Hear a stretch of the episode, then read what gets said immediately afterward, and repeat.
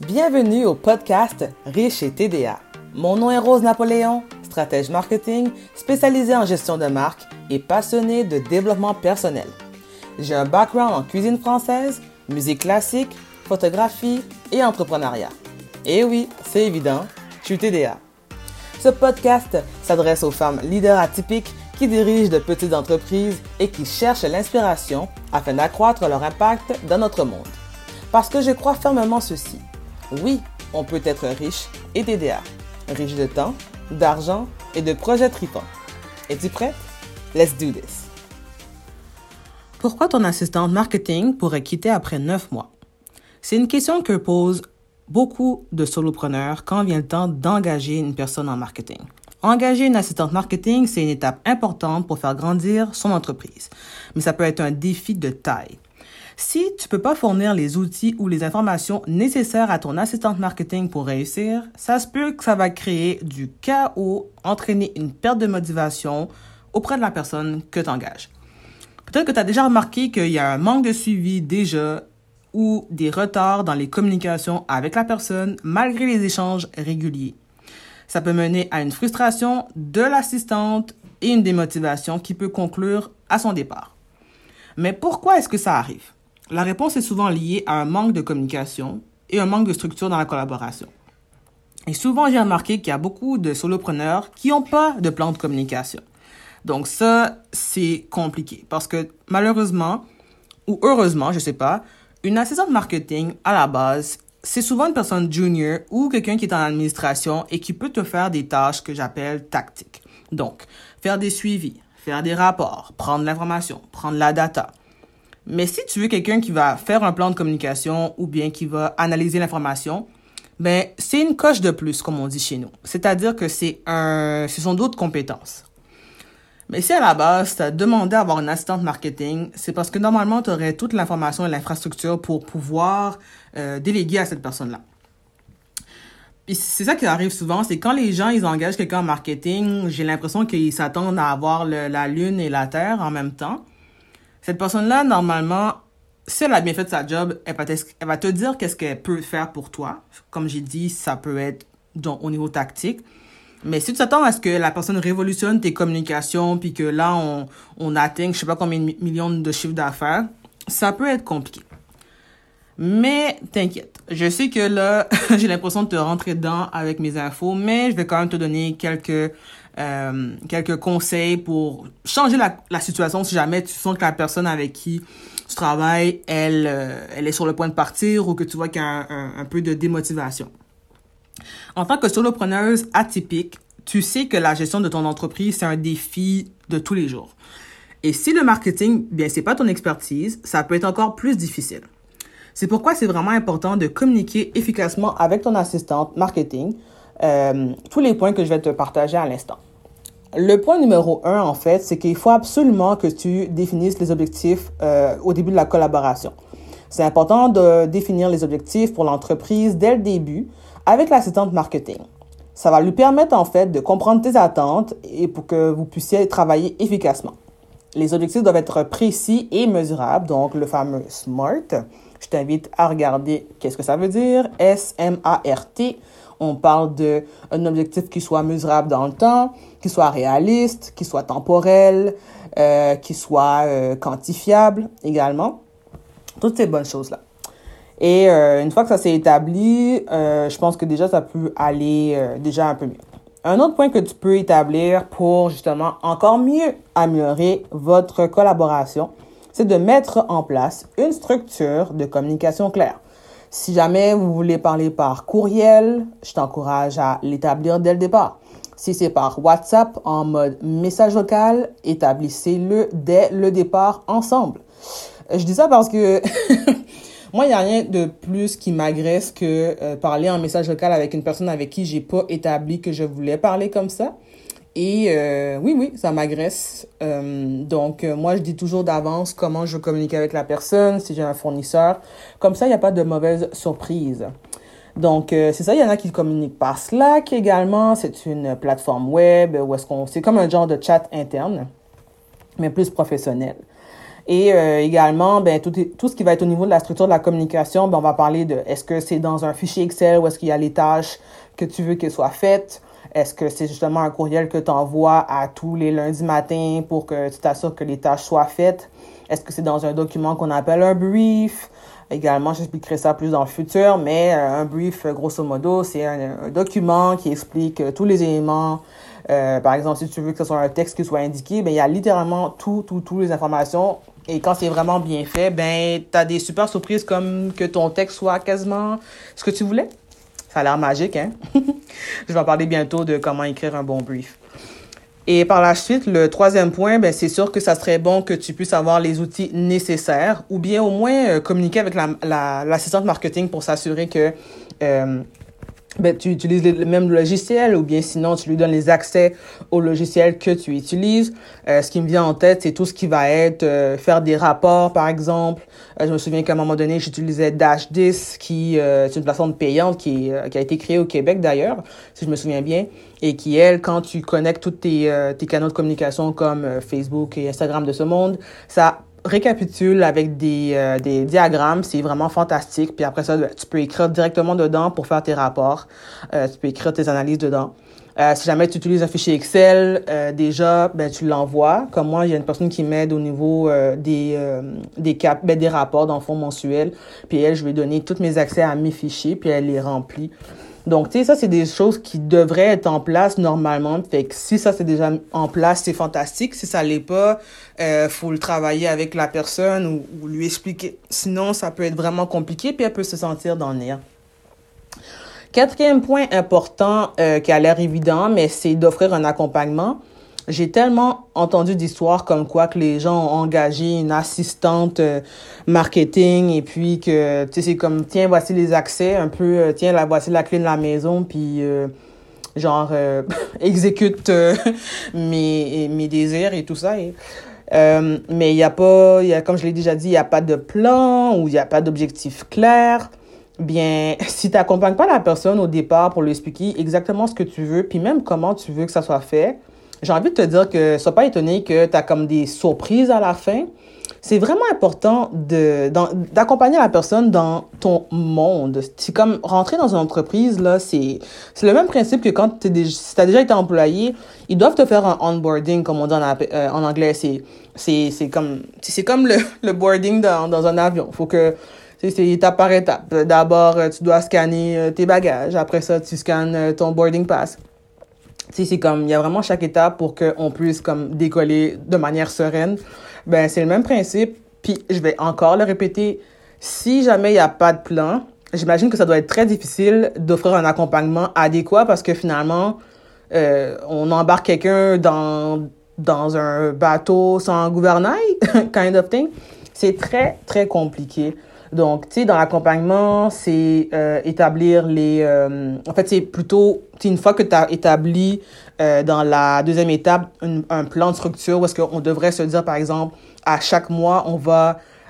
on va on va faire un meeting, on va faire un brainstorm, on va regarder les, les, les stats, on va faire une présentation sur les rapports de performance si ça, ça, ça, ça même pas été expliqué de comment tu le veux, euh, la personne, si elle n'est pas habituée, elle va trouver ça compliqué. Et euh, j'en doute pas qu'il y a des gens fantastiques en marketing out there, mais c'est pas toujours évident parce que moi, mon thinking, c'est que souvent, il y a des gens qui sont assistants marketing, puis ils sont juniors, ils ont commencé, ou bien ils commencent euh, en, en mode freelance, puis ils ont pas toujours les structures, euh, pour accompagner leurs clients. Fait que ça peut être vraiment compliqué, en fait, d'avoir beaucoup d'attentes envers quelqu'un qui, qui commence, en fait, puis qui a peut-être pas toutes ces choses en main.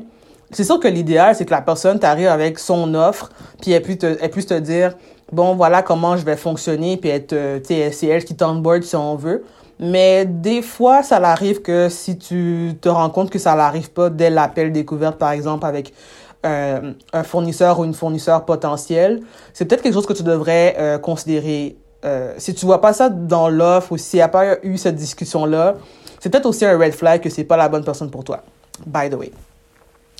Et le dernier point, et non le moindre, quand même, genre j'aime bien parler de wellness euh, dans, dans, mes, euh, dans mes communications, bien, c'est quand même de faire preuve de reconnaissance. Parce que si la personne, avec tous les points que je t'ai donnés, s'ils ont été comme absents, si elle est encore là, puis elle essaie encore de t'aider, faut quand même faire preuve de reconnaissance. Euh, puis, tu sais, d'être comment je pourrais dire être patient avec la personne puis de la remercier d'être là puis de lui expliquer que comme c'est quelque chose qui va se bâtir à deux que c'est nouveau euh, tu sais, c'est quand même euh, un rêve que tu essaies de bâtir, là, ton entreprise. Tu veux que, si tu es une personne sérieuse, tu veux vraiment que ça fonctionne. Puis si tu es rendu aussi à l'étape de pouvoir engager quelqu'un en marketing, que tu investis là-dedans, ben, tu pratiques quand même à, avoir une équipe, veux, veux pas, avec ta fournisseur ou ton fournisseur. Donc, tu oublie pas que c'est bien de donner des commentaires positifs, euh, de donner des conseils pour maintenir la motivation parce que la personne, c'est un être humain.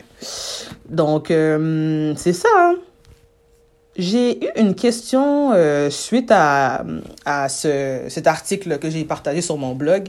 J'ai trouvé que la, la question était super pertinente. Fait à, à la fin euh, de dans le fond de, de l'épisode, je vais, euh, je vais te partager un peu mon thinking là-dedans. Mais je vais quand même résumer ce que j'ai dit euh, pour, tu sais, dans le fond, la question de pourquoi mon assistante marketing pourrait me quitter après neuf mois. Ça se peut que tu demandes pourquoi neuf mois. Je dirais que trois mois, c'est quand même un minimum pour onboarder quelqu'un. La personne va s'habituer, va tâter le terrain, va voir si elle aime le vibe ou pas la collaboration. Six mois plus tard, elle va comme prendre le pouls, elle va quand même commencer à, à décider si elle aime ça ou pas aussi. Mais c'est à peu près dans ces eaux-là qu'on se rend compte qu'il y a quelque chose qui marche ou qui marche pas. Puis souvent, les gens ils quittent avant même d'avoir fait un an pour les raisons que j'ai mentionnées, le côté chaotique, le côté manque de structure, puis le, surtout le manque de, de, de communication et de collaboration. C'est quelque chose qui, qui est vraiment compliqué. Moi, j'ai déjà vécu quand je travaillais dans d'autres places. C'est vraiment pas le fun. Euh, c'est vraiment pas motivant, puis t'as juste le goût de t'en aller. Puis, euh, je pense qu'après neuf mois, les gens, ils ont dit, ben, j'ai fait le tour, euh, j'aime pas ça, je vais pas rester une minute de plus, puis ils vont juste comme partir. Mais les gens, ils deviennent démotivés avant, puis après, ils t'annoncent le départ. Fait que c'est à peu près le calcul que j'ai fait. Quand je regarde aussi les, les CV sur LinkedIn, je t'avouerais que j'avoue que je vois beaucoup de gens que c'est à, à, peu près ça, 8-9 mois dans des genres de postes d'entrée comme ça. Puis malheureusement, euh, c'est souvent les raisons pourquoi les gens euh, y quittent, c'est parce que c'est pas euh, très motivant. Fait qu'au final, euh, pour résumer, c'est ça. Si tu veux éviter que la personne te quitte, euh, c'est super important de mettre un plan de communication en place. Encore une fois, je vais en parler dans un autre épisode et dans un autre blog, c'est-à-dire la base de la base. C'est quoi un plan de communication? Comment on peut en faire un? Puis euh, les éléments importants à, avoir. Sans nécessairement être stratège, là, il y a quelque chose que tu peux mettre en place, surtout quand tu commences, c'est important. Mais c'est ça. Si la collaboration, être euh, patient, euh, avoir une bonne communication, avoir une structure de communication, avoir des objectifs clairs, des objectifs smart, c'est super important quand tu engages quelqu'un en marketing, euh, surtout quand tu es rendu à, à, vouloir te faire voir. C'est très important de, de, de vraiment considérer ces points-là quand tu es rendu à déléguer. La question que j'ai eue aujourd'hui, en fait, euh, quand j'ai publié l'article, est la suivante. Euh, on m'a demandé en fait c'était quoi la différence entre une adjointe virtuelle et une, euh, une assistante euh, marketing. Ben déjà la personne disait qu'elle trouvait que c'était mélangeant les deux puis moi ça m'a fait penser à tellement de choses là j'en ai vu des des, adjointes virtuelles dire qu'elles pouvaient gérer, gérer les réseaux sociaux ou faire des tâches en marketing je pense pas qu'il y a vraiment d'enjeu à vouloir le faire. Moi, je pense que à la fin de la journée, il faut juste avoir les compétences puis avoir les preuves que ce que tu ce que ce que vous offrez en fait, ça l'a ça l'a donné des résultats. Je suis quand même un peu by the book comme personne, même si je peux m'adapter à différentes euh, méthodologies ou peu importe là. Mais appelons un chat un chat là. Euh, moi, je vais je t'expliquer en fait euh, c'est quoi la définition de l'agent virtuel versus c'est quoi ses tâches et je vais t'expliquer c'est quoi la définition d'une assistante marketing versus ses tâches.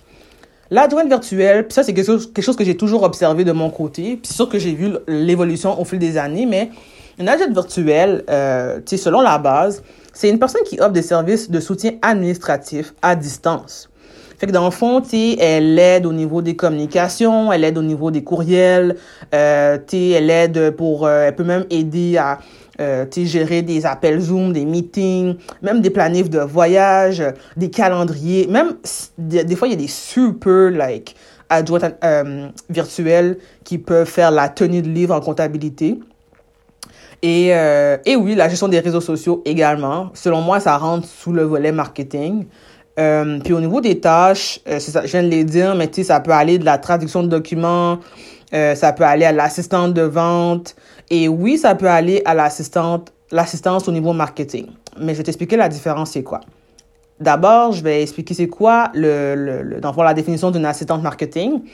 Normalement, c'est une personne qui travaille dans le domaine du marketing et elle fournit, elle fournit aussi un soutien administratif et organisationnel aux gens qui travaillent en marketing.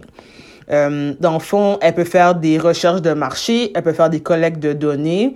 C'est une personne qui comprend le monde euh, du marketing, euh, qui comprend aussi les différentes composantes d'une entreprise. Donc, elle comprend aussi, euh, tu sais, c'est quoi, dans le fond, le département de la vente, comment le marketing peut impacter la vente et tout ça.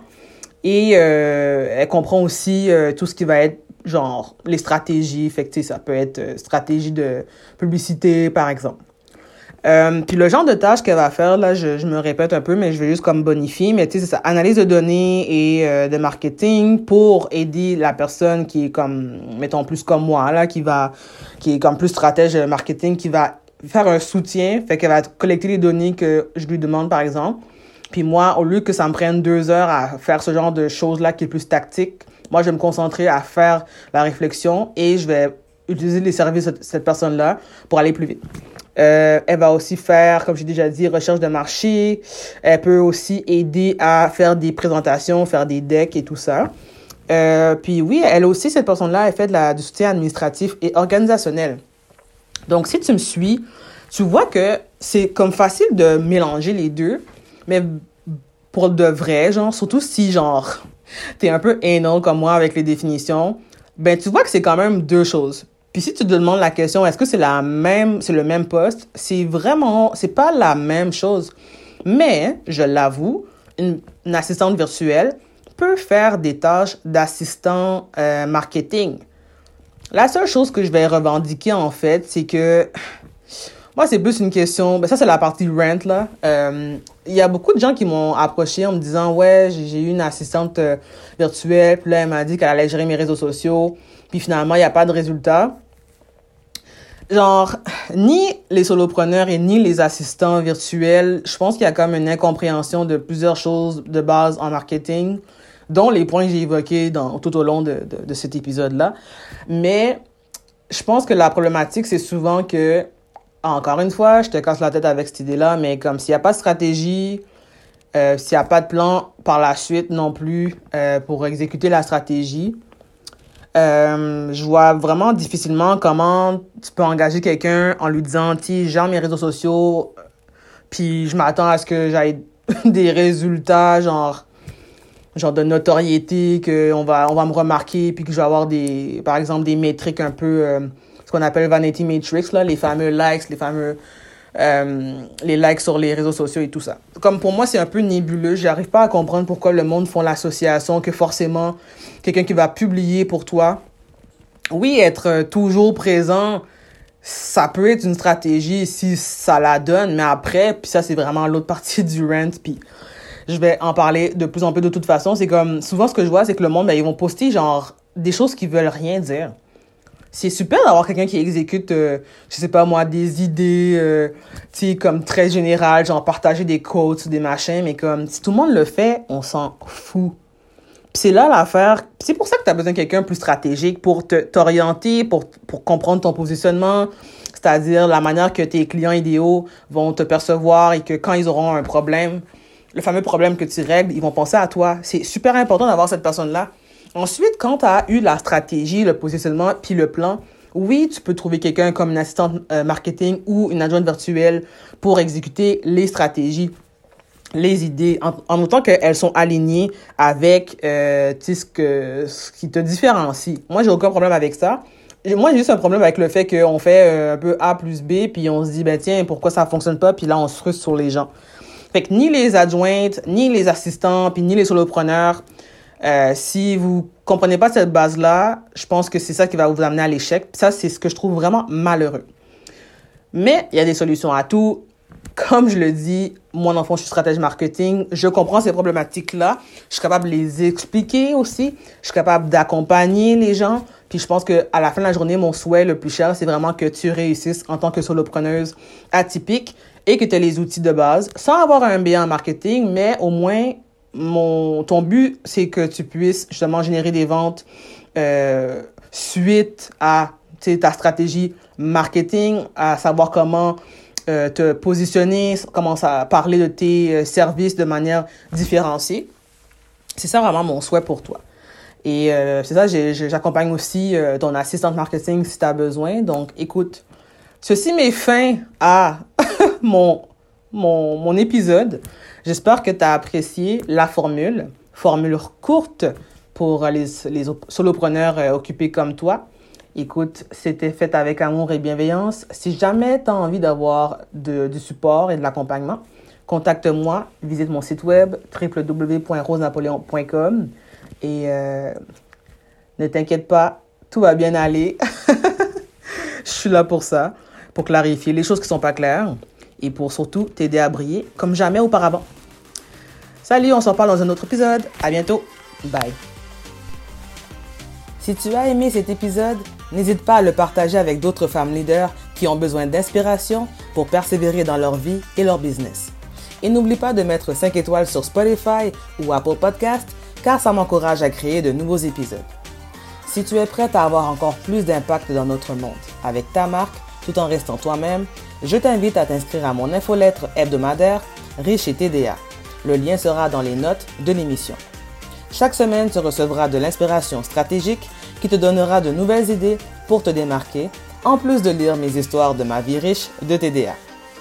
Et souviens-toi, les femmes leaders d'impact sont celles qui n'ont pas peur de partager leur vérité. Et toi, auras-tu le courage de la raconter?